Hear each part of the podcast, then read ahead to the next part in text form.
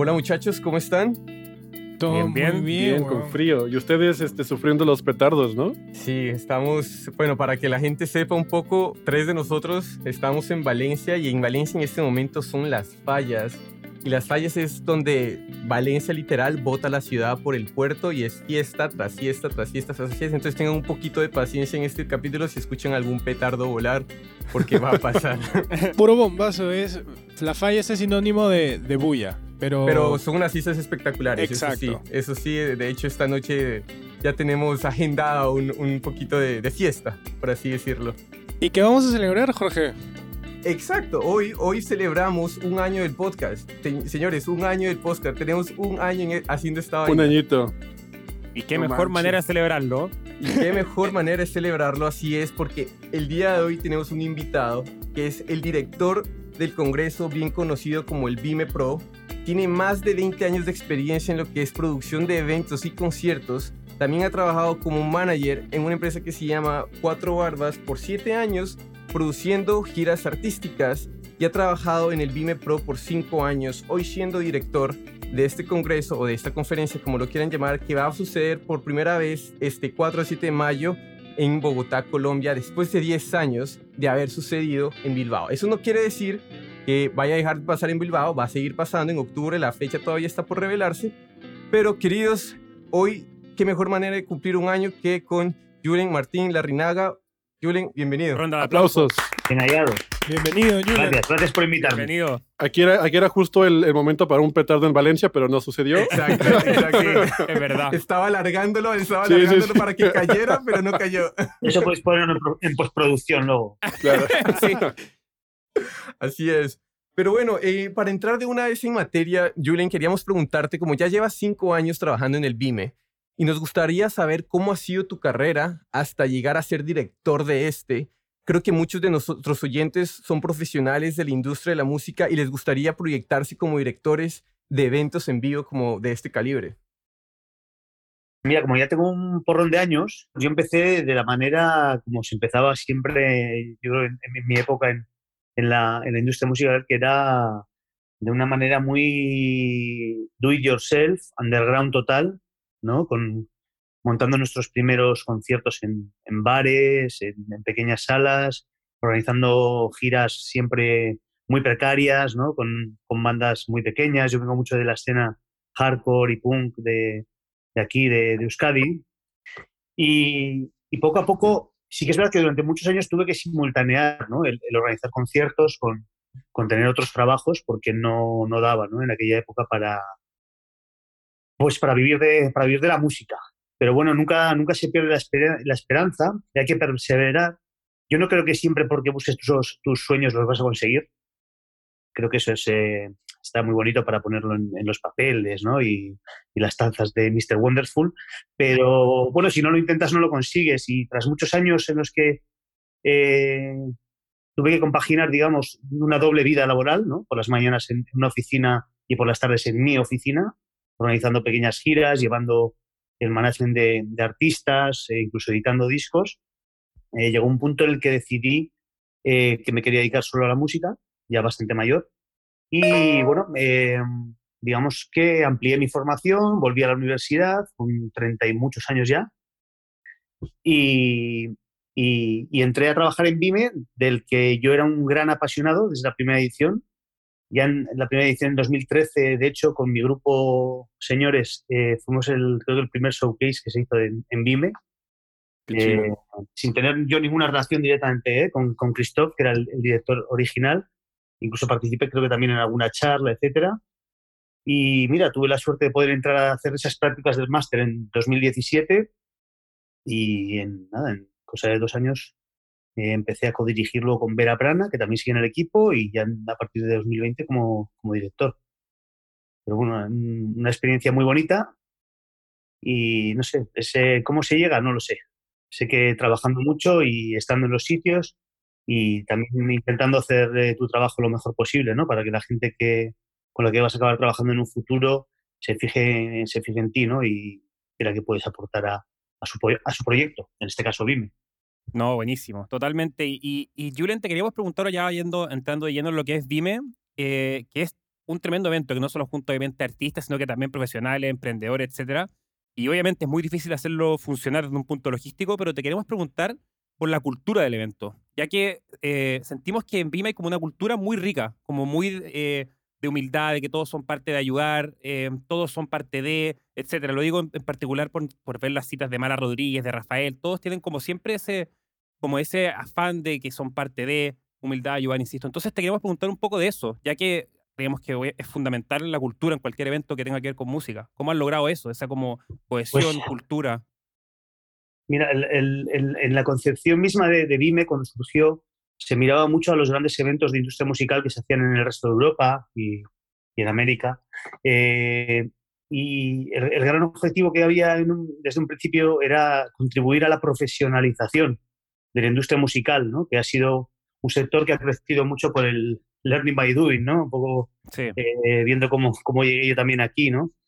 Y, y, poder tener un foro fuerte en el que compartir en el que reunirse la industria, aprender unos de otros y de otros eh, mercados también, ¿no? El poder traer esos grandes profesionales eh, de los que aprender, eh, mejorar cómo trabajamos, porque en este trabajo nuestro la, formación continua es, es muy importante, ¿no? Para, para seguir desarrollándose y aprendiendo siempre de los mejores. Eh, entonces, bueno, esta, esta parte es, eh, era una muy importante y, creo que otra parte muy importante que ha contribuido al desarrollo de, del evento en estos términos que comentas, ¿no? Eh, que la gente le tenga todo cariño también es que no es un evento que hagamos nosotros desde nuestra empresa para la industria, sino que siempre lo hemos construido con la industria, ¿no? prácticamente todas las asociaciones nacionales, regionales, cada vez más internacionales también, participan en el programa, colaboran activamente con nosotros, eh, nos ayudan en el desarrollo eh, y tienen su, su, espacio dentro del evento, ¿no? que yo creo que también puede ser una de las, una, de las fortalezas del evento que, que, los asistentes lo sienten como suyo también, no, no algo que llegas a, ver que me han preparado para este año, sino que, que hemos hecho entre todos. ¿no? Entonces, puede ser uno de los puntos, más fuertes de, del evento. Sí, y como también mencionaba Mac, que sentimos que el BIME, o sea, en cuestión de logística, es, es un eventazo y también reúne demasiadas personalidades, artistas profesionales.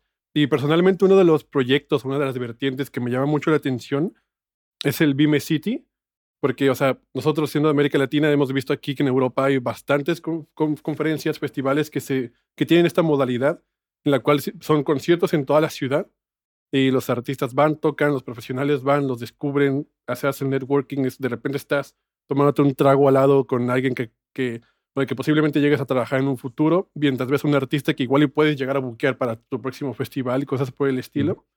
Y, o sea, en lo personal, creo que no he visto algo similar, un evento similar en el, en el sentido de que eventos a lo largo de la ciudad en América Latina todavía. Y te quería preguntar si ¿Cómo ves si este modelo de Vime City es como fácilmente replicable eh, para, para, la industria en América Latina? Y si puede surgir algo como así que funcione igual. Sí, yo, creo que también eh, Vime City en, el formato de Bilbao ¿eh? ¿eh? funciona de esta manera, ¿no? Por todas las salas también, porque al ser una ciudad pequeña, te permite tener todas las salas, ¿no? Los venues bastante cerca y, y, generar ese circuito.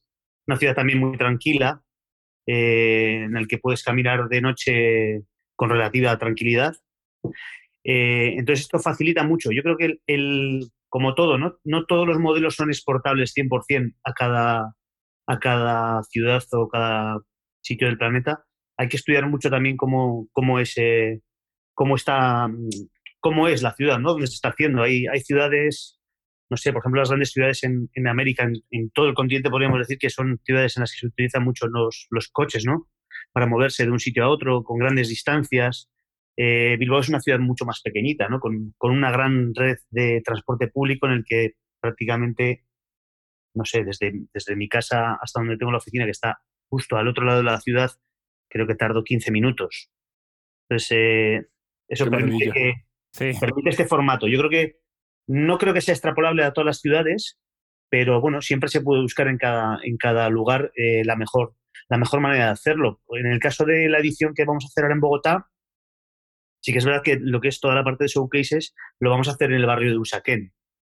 Todo en el barrio, ¿no? Un poco replicando este espíritu por el hecho de que para los asistentes sea muy cómodo también, ¿no? Poder ir de un escenario a otro sin tener que hacer eh, grandes desplazamientos y también así te da tiempo a ver más, más conciertos, ¿no? Y estar todos más, más reunidos en, un, territorio más pequeño. Claro, no se puede comparar Bogotá con Bilbao, ¿no? Bilbao igual es eh, Usaquén en, tamaño. Tremendo, tremendo. Y, y, otra, otra de las partes que nos llamó la atención, así como Vime City también, es la parte de los emprendedores. en particular, a mí me llamó mucho la atención que al ver todos los ganadores de años anteriores, siento que han sido empresas que, bueno, no solo han obtenido grandes beneficios, creo que Music Hood, después de Vime, cerró una, una ronda de inversiones por medio millón de dólares. Mm. Em, y me llamó la atención también, creo que Urban Roosters, que ganaron en 2016 y hoy en día, bueno, eso es un fenómeno a nivel mundial. Tope, ahora, sí, sí, sí. Entonces, como que siento que el Vime también en eso tiene un gran ojo, un muy buen, como un gran predictor. Creo que Music Hood, de hecho, está muy metido en lo que es, bueno, metaverso, cosas de, de ese estilo. Entonces, como que siempre están como no sé si llamarlo un paso adelante, pero son muy buenos visionarios como al seleccionar los ganadores de, de tendencias en la industria. Entonces quería saber cómo, no sé, un poco que nos pudieras hablar de eso, qué criterios utilizan para aceptar aplicaciones, em, etcétera. La parte de las startups eh, se compone, digamos, de dos partes, ¿no? Una más formativa, ¿no? Con ciertas charlas, y otra que es la de la competición, y una tercera que diría que es la de, la exposición, ¿no? Eh, la peculiaridad que tiene es que es muy centrada en aplicaciones para industria musical. La que sea. Muchas veces incluso hay aplicaciones que no son estrictamente para industria musical, pero sí tienen una aplicación para industria musical. Puede ser una aplicación de, gestión de grandes eventos, ¿no? que pueda valer tanto para el Mundial de, MotoGP como para organizar un, BBK Live. ¿no? Eh, entonces, esto sí que eh, al principio igual no estaba tan definido, pero con los años cada vez ha ido más definido a que este, sean startups dirigidas a dar soluciones a los problemas que, nos encontramos o los retos que tenemos en, la industria musical. Eh, esto lo que hace es que la convocatoria sea muy concreta y que todo el mundo tenga claro que si puede participar o no. Y creo que es, que yo conozca, la única eh, competición de startups que es vertical solo en, esto, ¿no? Generalmente los eventos de startups son más amplios, claro con un montón de verticales y diferentes escribas que van haciendo. El nuestro está claro, quien viene a, Vime sabe que la convocatoria es clara y luego también trabajamos con, un equipo de, curadores y, de profesionales que, están muy relacionados en el medio, que ellos también van haciendo un poco este scouting de, de, lo mejor que va saliendo durante el año para, por una parte, tener esta convocatoria abierta, pero por otra también, cuando ves que hay algo interesante, oye, poder enviarle un mail y, y recordarle que aquí estamos. Que participen. Eso es. Pero sí que la verdad es que la, selección suele ser muy buena y el otro día más revisando ¿no? la trayectoria de, todas las startups, prácticamente todas las que han pasado siguen en vivo, que es algo, o sea, siguen funcionando. Que, el mundo startup eh, mueren siempre. Mueren un montón de ellas. Entonces, bueno, creo que eh, algo se está haciendo bien. Definitivamente. sin duda, sin duda. Además, ahorita que estabas hablando sobre, ahorita en la edición que va a suceder en Bogotá, que todo va a suceder en, en Usaquén, que ahorita me di cuenta que estaba muteado, que simplemente estaba comentando que Usaquén es un sector bien cerrado y es bien bonito para que es como, podríamos decirlo que es como aparenta una, un pequeño pueblo bien bonito dentro de, la, dentro de la ciudad de Bogotá. Y quería preguntarte, con esta edición que va a suceder ahora en Colombia, ¿Qué significa para la conexión que existe entre Latinoamérica y España esta nueva y primera edición que va a suceder en Bogotá? ¿Y cuál es el impacto que ustedes quieren lograr en la industria local y también en los años venideros, como tal vez en América Latina? Eh, digamos que el, hacer una segunda edición física de Vime en Bogotá, porque sí que es verdad que Vime eh, es algo que ocurre durante todo el año y, es algo que vamos a reforzar eh, a partir de ahora mucho. vamos a desarrollar mucho más nuestra plataforma para que sea eh, el foro en el que reunirnos todo el año y poder tener actividad durante todo el año. Ya sabéis que todos los contenidos que generamos quedan ahí para verlos, para consultarlos. Todos los profesionales se pueden, eh, puedes contactar con todos los profesionales durante todo el año. Vamos a seguir aumentando esto para que PYME sea, eh, digamos, un evento anual con dos fechas presenciales. uno de los grandes objetivos de BIME era precisamente el de ser puente entre el continente europeo y americano eh, sobre estos dos mercados y, y, sobre todo también en los mercados de, de, habla, de habla hispana. Pero sí que es verdad que lo hacíamos solo en Bilbao y venían los profesionales desde, desde América Latina, venían a Bilbao. Pero claro, un puente tiene que tener dos, ¿no? dos, Claro, dos soportes, sí, ¿no? Tiene que llevar de un, de un- de un lugar a otro. Eh, después de ya nueve ediciones, bueno, las decisiones vienen desde antes, ¿no? Pero de ocho, nueve, diez ediciones hechas en, en Bilbao, eh, la idea era que teníamos que tener una segunda edición al otro lado del charco para terminar de construir este puente. Entonces, bueno, eh, en este proceso se vio que Colombia está en un momento creativo increíble, creciendo enormemente. Eh, luego, geo- geoestratégicamente, digamos, también no está en, un punto muy bueno para, para que todos los, los profesionales de América Latina se puedan acercar, tanto del norte, del sur, y del centro. Eh, entonces, eh, bueno, la idea era esa, básicamente terminar de construir el puente, ¿no? que el puente lleve y sea un camino de, doble sentido ¿no? para, para los profesionales.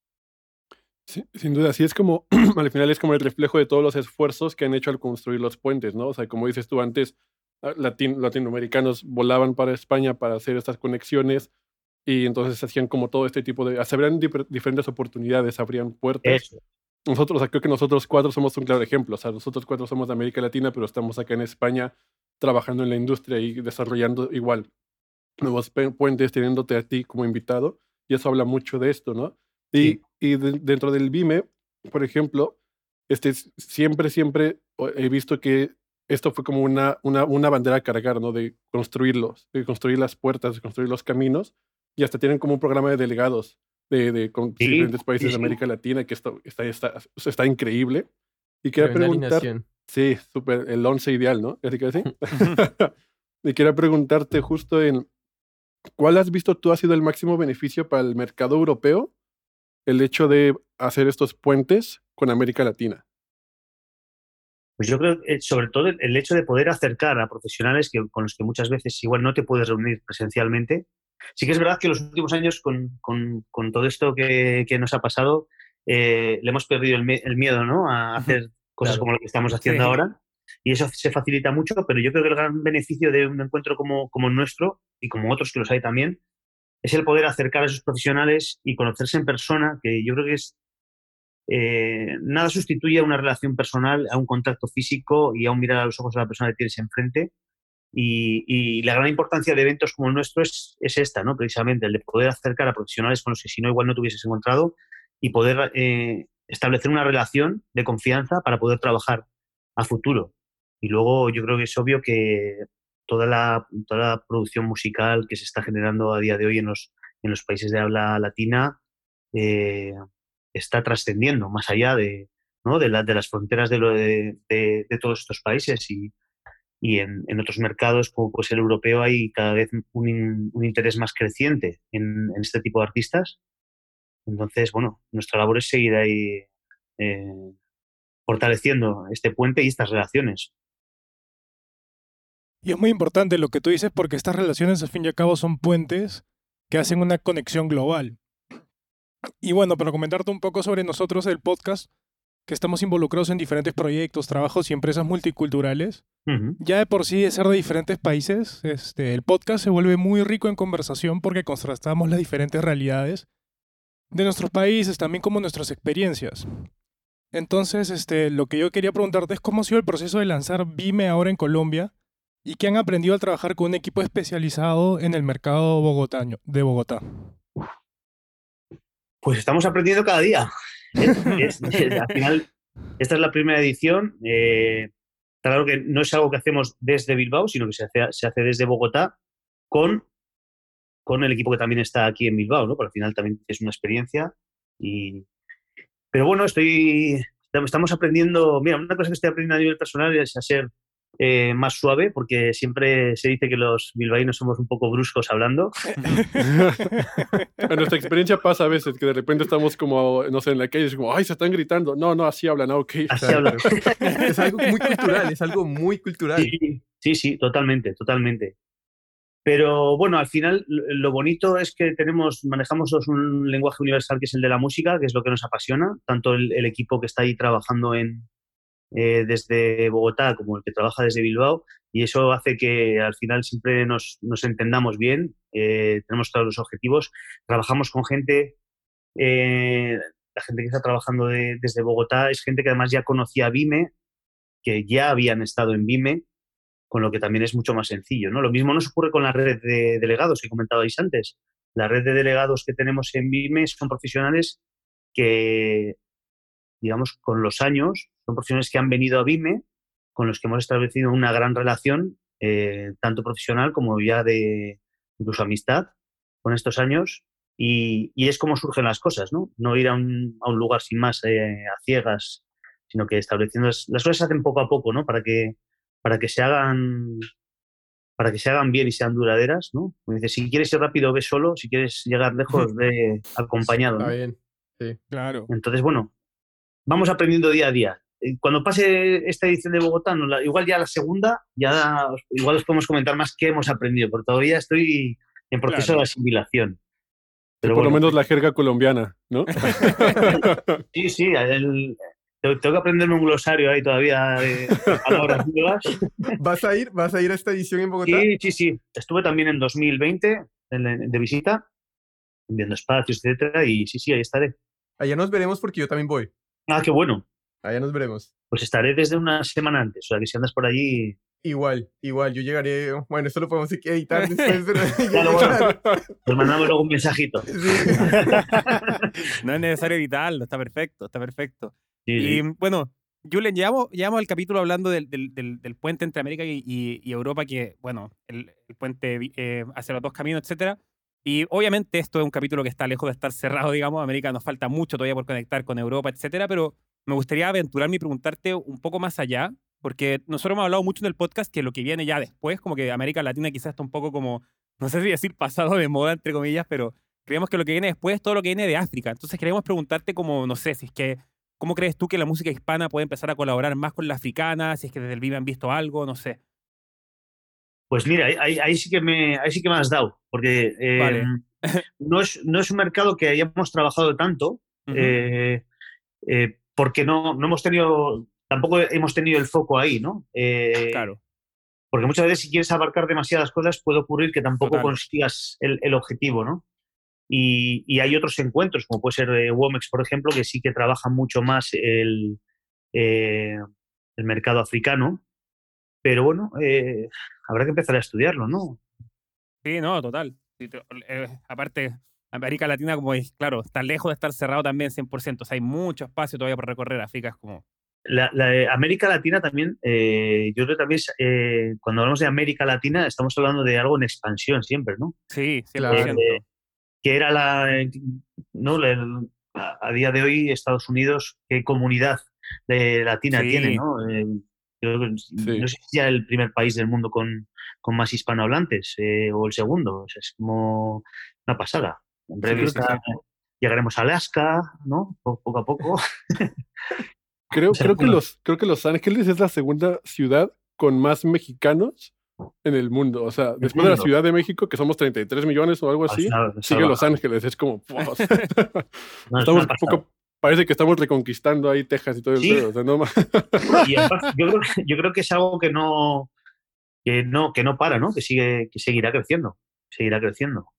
Exacto. Y, justamente quería yo tocar este punto, ¿no? Porque hablando ya del idioma, de la industria castellana, de la industria latinoamericana, de la industria en español, o sea, como dice Max, eh, eh, ya, ya han sido varios años que se está hablando sobre todo este ímpetu de los talentos que estamos exportando como, como industria, ¿no? O sea, demasiados artistas talentosos de todos los países, pero como que pasa que la industria como tal, en la América Latina por lo menos igual, se maneja mucho justo desde Los Ángeles o desde, esas partes del mundo, ¿no?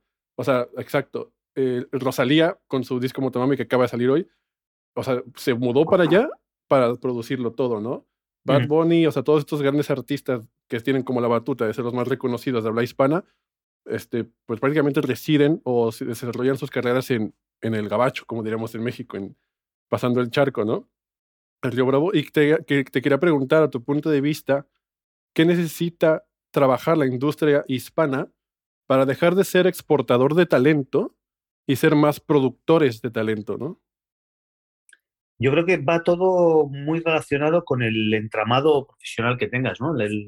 Cuanto más potente sea la industria que tienes en tu propio país y, mejor atienda las necesidades que un gran artista pueda tener, eh, siempre va a ser más fácil, ¿no? Que no tengas que, que no tengan que viajar a otras partes, porque no solo pasa, o sea, pasa en, España también, eh, prácticamente todos los grandes artistas, ¿no? Por decirlo de, de una manera, viven en, Miami a día de hoy, si no a tiempo parcial, eh, a tiempo completo. Eh, yo creo que también responde al hecho de que bueno, Estados Unidos tiene unas infraestructuras, una tradición en, en, lo financiero, económico, industrial, que no tiene ningún otro país. Y entrar a competir ahí es difícil, es muy difícil. Eh, luego, una de las grandes carencias que sí que, sí que detectamos en, muchos mercados es la falta de asociacionismo profesional, ¿no? que, es, que es una manera también en la que poder empezar a construir eh, en los diferentes sectores de la industria musical, eh, digamos, por ser redundantes, sectores más, más potentes, más fuertes, ¿no? Eh, la unión, la unión de las diferentes empresas, trabajar todos a una, siempre, siempre va a ayudar eh, a que la industria de cada país se, fortalezca. Eh, la verdad es que sí que es verdad que en España hay muchas asociaciones muchas, y muchas han ido trabajando también siempre en cada uno, digamos, por su cuenta, y ya de unos años a esta parte generaron una federación de asociaciones conjunta para hacer están trabajando en ello todavía, para hacer más fuerza yo creo que es, importante esta parte, ¿no? El, el, asociacionismo en pro de buscar la profesionalización de los diferentes sectores de, la industria musical, para ser más fuertes uno en, en, su, en su territorio.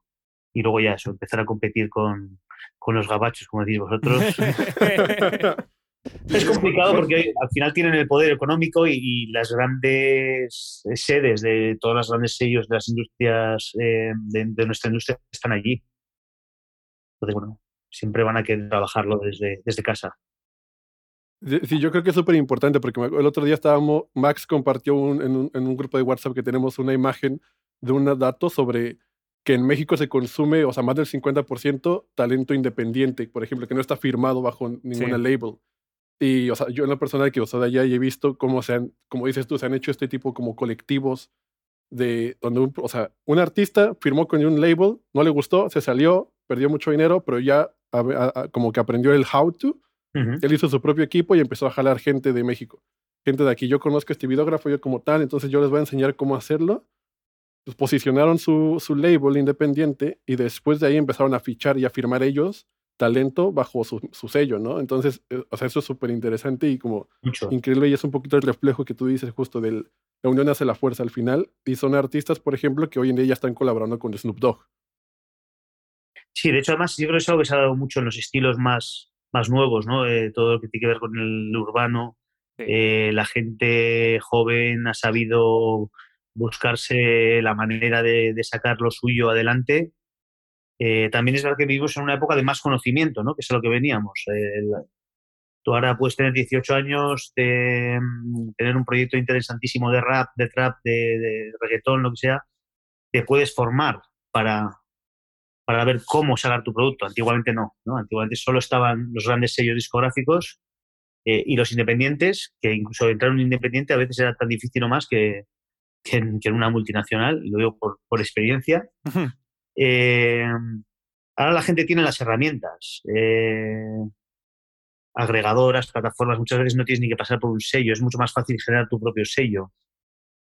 Eh, da, un, da, un abanico de posibilidades gigantes. Eso sí, cuando creces mucho siempre ¿no? va a haber alguien que tiene más que tú que se va a interesar por tu, por tu producto y muchas veces te podrá hacer una oferta que seguramente no, no puedas rechazar, pero no siempre se da. Lo bonito es que, que, haya las herramientas para que la gente joven pueda sacar ¿no? su talento adelante y luego ya si, si, si, una mayor se fija o no se fija, tal, pues ya es otro, otro capítulo.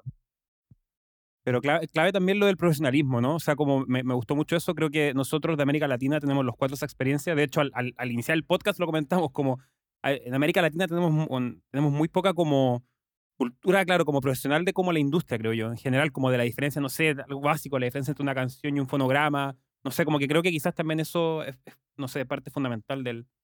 Sí, nosotros por eso también, eh, desde 2017, eh, en, en, en BIM arrancamos con el campus. Sí, ¿no? el programa que, también. que también lo haremos en, en Bogotá, haremos una edición de, de campus, porque veíamos súper importante para la gente joven. En una semana de formación eh, es imposible que te hagas experto en nada, ¿no? Pero por lo menos, si tienes la curiosidad de conocer cómo funciona esto, poder tener 12 masterclasses de gente de la mano de, de, de agentes muy potentes de, de la industria, ¿no? picar la curiosidad, ¿no? porque muchas veces dices, yo quiero trabajar en festivales y de repente vienes al campus y viene Juan Tomás Tello, que es Music Supervisor, y, y no conocías ni siquiera que existe ese trabajo. ¿no? Y dices, wow, yo quiero ser Music Supervisor, ¿no? porque además me encanta el cine, me encantan los videojuegos. Eh, y, y, lo bonito del campus también es eso, el, el, hecho de que los aspirantes, la gente que quiere trabajar en esta industria, puede estar en el mismo evento en el que están ya los profesionales. De hecho, surgen un montón de oportunidades a la gente que viene al campus, que, con la que vamos a hacer un seguimiento. Eh, muchos de ellos están trabajando ya en industria porque allí mismo en VIME muchas veces surgen las oportunidades para entrar en una empresa, haciendo unas prácticas o con tu primer contrato, etcétera. Al final es, es, una, es, una, vía para profesionalizar ¿no? y para establecer eh, redes de contacto entre estudiantes y, y empresas del de sector. Y como bien dices, como bien dices, es una primera puerta a la curiosidad y también eso abre a, a, a una escena. Y una escena yo creo que es algo también muy, algo que hay que destacar de cada país, porque probablemente por eso hace Estados Unidos lo que es Estados Unidos, o Londres lo que es Londres, México lo que es México. México tiene una escena que muchos artistas independientes latinoamericanos eh, añoran porque el más del 50% de la audiencia mexicana está consumiendo música independiente. Eso no sucede en muchas partes de Latinoamérica. Bueno. Entonces, eso es esta, la escena que pueda, que no solo tenga que ser de audiencia, sino también como de productores o escritores o artistas, le da valor a, a, los, a las diferentes ciudades, a los diferentes países. Por ejemplo, Nashville no es, no es lo mismo que un New York. Uh -huh. ¿De acuerdo? Totalmente. Ya volviéndonos como un poquito más a, a, a, lo que es Vime y a la parte de contenidos que ustedes han hecho muy bien en cómo se han adaptado a lo largo de los años, queríamos preguntarte como cuál es tu opinión en el valor que puede traer la implementación esto de realidad virtual, el metaverso, que ya está muy metido en la, en la conversación de la industria musical. ¿Cómo, ¿Cómo ves que esto pueda llegar a añadir valor al Vime o todavía crees que la tecnología no está en el punto que pueda traer un valor agregado a la gente? Sí que son cosas que hemos estado viendo. Eh, de hecho, con Music Hood, eh, este año tuvimos ya en, su metaverso tuvimos un espacio PYME, ¿no? Para, por primera vez. Pero bueno, eh, no, lo desarrollamos en, tampoco igual en, todos, en toda la extensión o aprovechando al máximo los recursos que nos ofrecían, pero bueno, tenías tu espacio BIM en el que podías entrar, consultar cómo funciona el evento, las diferentes patas. Eh, pues para mí, como, como señor mayor, no. eh, lo estoy viendo todo con mucha expectación. Eh, y siguiendo las noticias y viendo un poco por dónde va todo. De hecho, este año tuvimos a, en BIM estuvo a Dipat Birdi, que estuvo en el desarrollo del metaverso de, de Facebook. Eh, es un, uno de los, de los gurús de, del tema. Eh, y, y, hablo con él y hablamos mucho y tal, y me maravilla todo, pero todavía no sé yo hasta dónde puede llegar, ¿no?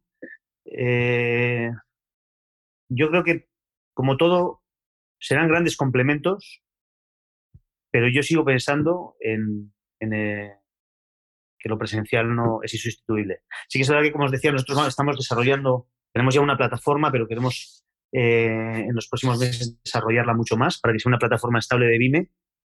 Eh, de momento no planteamos tener un metaverso como tal, eh, pero, pero bueno, en la, en, la, en la, mesa están las conversaciones también. Entonces, no te sabría decir hacia dónde va, porque no, no es un tema del que sea hay un gran, un gran experto. Y me pasa un poco como todo, ¿no? El, el, sobre todo en la pandemia, me acuerdo de todos los contenidos que se empezaron a generar en streaming, conciertos en streaming. Bueno, llegó un momento que dije, no veo más, no puedo más. sí. A mí me encanta ir a una sala de conciertos, eh, que le, cuando suena el bajo con el bombo bien empastado te golpea en el pecho. sí, sí, no, sí, total. Además, yo estoy de acuerdo contigo porque no creo que nada cambia esa experiencia Mm. presencial ahí en el momento, pero es, es, es ridículo a veces cuando uno se pone a pensar que hay peladitos que crecieron con el que el metaverso es, es, es más chévere estar ahí que, Sí. no sé, en uno yo a uno con una persona. Puede ser un tema más generacional, ¿no? Que, Claro. que te pille en un momento dado, eh, que lo, las cosas cuando te enganchan de joven es más fácil que las asimiles y incluso que las entiendas eh, y le saques un partido, ¿no? Y, a, y a los perros viejos ya es difícil un poco enseñarles trucos nuevos. ¿no? Pero, bueno, yo, yo creo que hay, hay, hay una, una vía a explorar. eh, nosotros mismos hemos desarrollado muchísimo la plataforma con, con, con todo el tema de la pandemia y totalmente vemos que tiene una gran utilidad, ¿no? Ahora hacemos más contenidos online también, puedes hacer, eh, hacemos reuniones de trabajo online con, con profesionales, eh, no todas en público, otras se- sesiones de trabajo privadas también, siempre favoreciendo ¿no? el desarrollo para en pro de la industria. Eh, pero no sé hasta dónde llegará. La verdad es que no sé, no sé dónde estará el límite. Pero si una cosa tengo claro, sobre todo viendo otra vez la, la pasada edición de Bilbao, es que la gente tenía unas ganas de volver a juntarse en persona. Sí. acuerdo. La experiencia real al fin y al cabo es única y eso, mm, por más metaverso, por más este, herramientas tecnológicas que hayan para que te lleven a tener otro tipo de experiencias, eso, eso, nunca creo- va a cambiar. Yo creo que son herramientas y son otras experiencias que van a enriquecer como todo el, ¿no? El, porque podamos reunirnos y hacer una reunión en, en un- en un entorno, ¿no? Que te- en el metaverso y con, con tu avatar y tal. Pero, jo, si podemos quedar y, y tomar una cerveza, pues Claro, mucho mejor. Mucho mejor. no tiene precio eso. Bueno, Julien, este, ya voy a lanzar la última pregunta, pero antes te queremos agradecer por todo lo que has compartido con nosotros, por todo Vale. lo que, por este gran momento que, has com- que hemos tenido juntos. Entonces, este, Nada, ha sido, la verdad es que ha sido un gusto y un placer conoceros, eh, que hayamos podido tener este, este rato, ¿verdad? Que, que hayamos podido cuadrar y, y que sigamos eh, manteniendo el contacto, porque Claro Sí sí, interesa por mucho todo lo que hacéis, o sea que pues eh, off, the, record eh, seguimos hablando.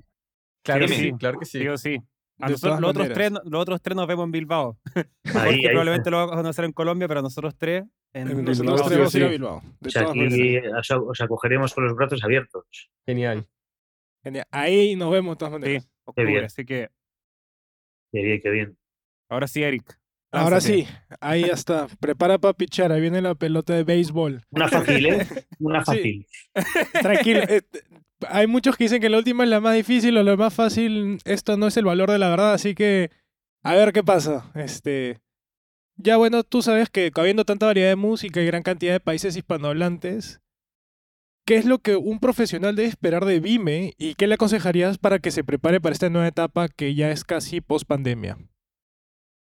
Pues mira, para, en- para un profesional que quiera venir a Vime por primera vez o por segunda, eh, lo, que, lo que más, la recomendación que le hago es que se estudie muy bien eh, con la plataforma que tenemos, que la activamos mucho antes, en la que ya todos los profesionales van llegando antes, que le dedique varios días previo al evento a estudiar los perfiles que mejor eh, se adapten o que eh, con los que tenga más interés en enta- eh, establecer, eh, establecer perdón, relación y tener reuniones, porque claro, es una base de datos de tres mil y pico profesionales.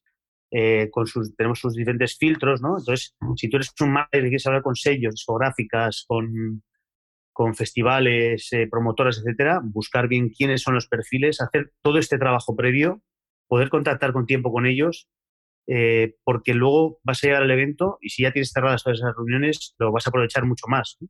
Luego siempre surgen esa persona que te presenta, no sé quién, eso también. Pero este trabajo previo eh, va a hacer que aproveches la feria, eh, el encuentro mucho más, ¿no?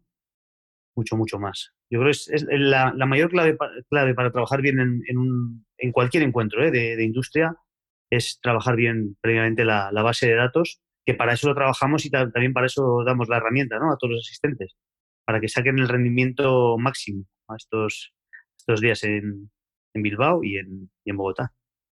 Así es, así es. Y nosotros eh, soportamos esa, ese consejo porque nosotros tuvimos una experiencia cuando fuimos por primera vez, cuando estábamos en nuestro máster, Sí. tuvimos la experiencia por primera vez yendo a, un- a una conferencia y si uno no hace ese trabajo previo, al momento de los días que uno está en esa conferencia, es abrumador por tanta gente que uno empieza a conocer. Claro. Pero si uno tiene eso agendado con tiempo, lo que venga y la, cualquier tipo de improvisación que suceda en ese momento no te va a quitar tiempo a lo que tú tenías en mente, a los objetivos es. que tenías en mente.